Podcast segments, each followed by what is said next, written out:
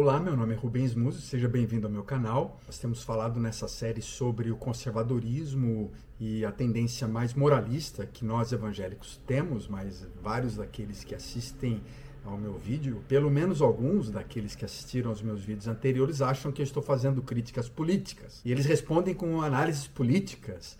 E eles não entenderam ainda que essa é uma conversa teológica. Estou falando sobre a espiritualidade protestante. Neste vídeo eu quero tratar um pouco mais sobre essa espiritualidade no nível de participação que nós exercemos da graça de Deus na prática das obras. Nós falamos muito da graça de Deus e que aceitamos a salvação pela fé, mas na prática vivemos pelas obras? Será que não estamos muito inseguros, com medo da nossa de perder a nossa salvação e por isso praticamos muitas coisas, atividades religiosas e defendemos uma série de valores, preocupados em fazer o que nós podemos ou não podemos fazer com relação à salvação?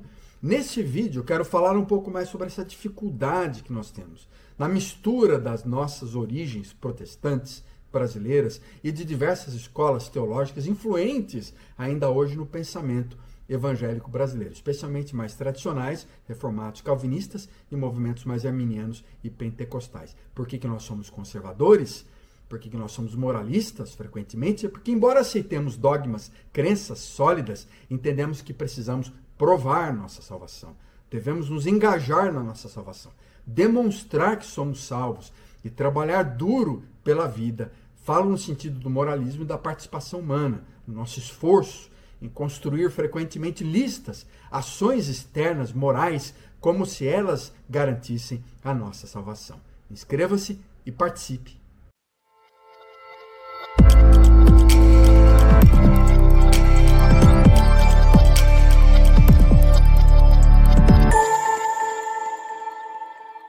Nessa introdução, o que eu quero dizer é que, especialmente o protestantismo que se espalha em grande parte pela América Latina, ele tem sua origem dos missionários americanos, que naquela época, especialmente os primeiros conservadores presbiterianos, protestantes, ortodoxos, que adotaram a confissão de fé de Westminster, que estava muito influente nos Estados Unidos, especialmente durante o primeiro grande avivamento espiritual de Jonathan Edwards, à medida que as décadas vão passando, do primeiro grande avivamento, eles vão aceitando aqueles conceitos do segundo grande avivamento americano, que foi mais metodista, uma tendência um pouco mais avivada, mais pentecostal, mais experiencial.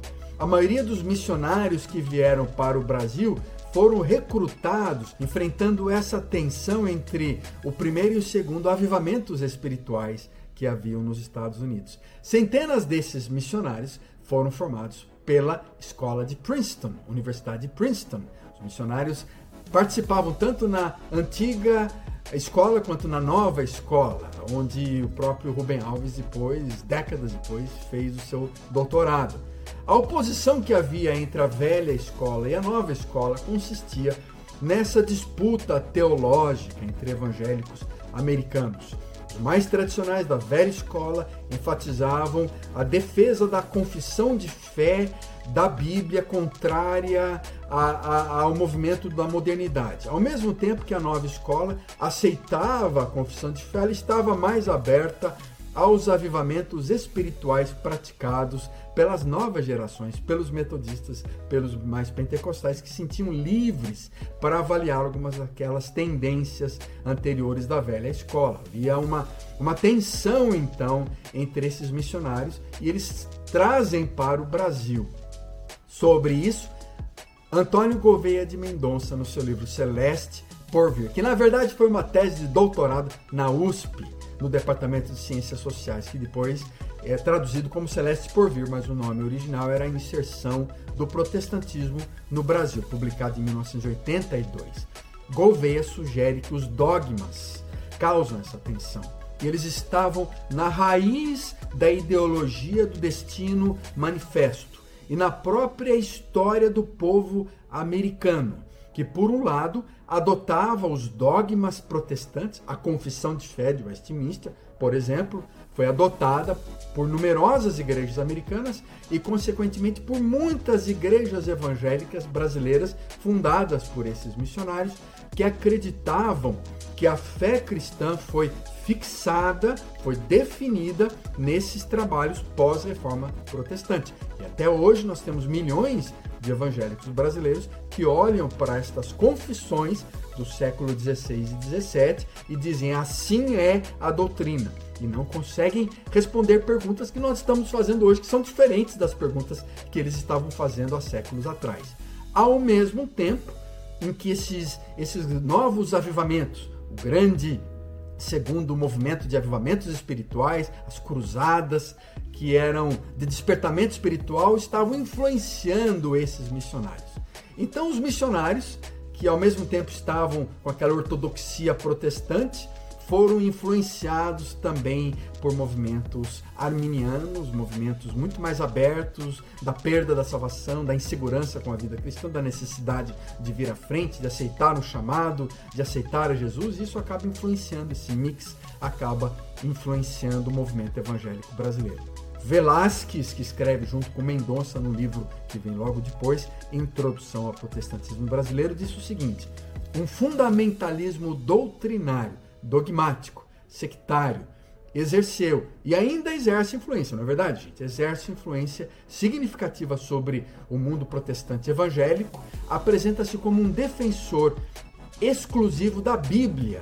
E por isso esse literalismo, essa necessidade de nós falar, não, a gente tem que seguir, obedecer tudo, mas que parte da Bíblia não fica muito claro, mas a gente tem essa teoria de que a Bíblia, muitas vezes o próprio livro, o próprio texto, ele, ele é sagrado e não e a tradução dele é sagrada. A própria tradução que a gente usa é sagrada, porque nós somos herdeiros verdadeiros ao espírito da reforma protestante do século XVI, o que não é verdade. As duas alegações, na verdade, são enganosas. Velázquez fala sobre isso. Elas constituem uma atitude de desonestidade intelectual fundamentalismo, que surge no final do século XIX, é uma reação ao desenvolvimento da modernidade e, consequente, ao desenvolvimento de uma tentativa da teologia dialogar com a modernidade. E isso é fundado numa corrente filosófica tradicionalista de importância secundária que continua afetando ainda o movimento e o pensamento evangélico atual. Então, por isso que a partir dessa religião americana, desse protestantismo americano de, de doutrinas e ao mesmo tempo de avivamentos, de, de conversionismo e ao mesmo tempo de participação numa igreja local, de prática e envolvimento com a salvação, que nós temos tanta insegurança, tanta dificuldade para entender o que é realmente, o que significa realmente ser evangélico, ser do evangelho, ser alguém unido a Jesus Cristo, seguidor de Jesus, e não meramente aceitar Jesus, uma conversão inicial e ir para o céu. No próximo vídeo, na continuidade desse vídeo, caminhando um pouco mais com Gouveia, nós vamos perceber que a partir da década de 30, os protestantes brasileiros fundaram uma confederação evangélica para unir todos esses pensamentos e aí se tornou mais complicado ainda entender o que é ser um convertido evangélico. A conversão se tornou muito mais aceitar Jesus, ir para o céu, participar numa igreja e realizar uma série de atividades religiosas. A gente tem dificuldade para compreender o que significa ser alguém converso ou fazer parte dessa jornada de, aproxima, de aproximação a Cristo, ser mais parecido com Cristo, e não simplesmente o ato da conversão, aceitar Jesus, participar numa igreja local.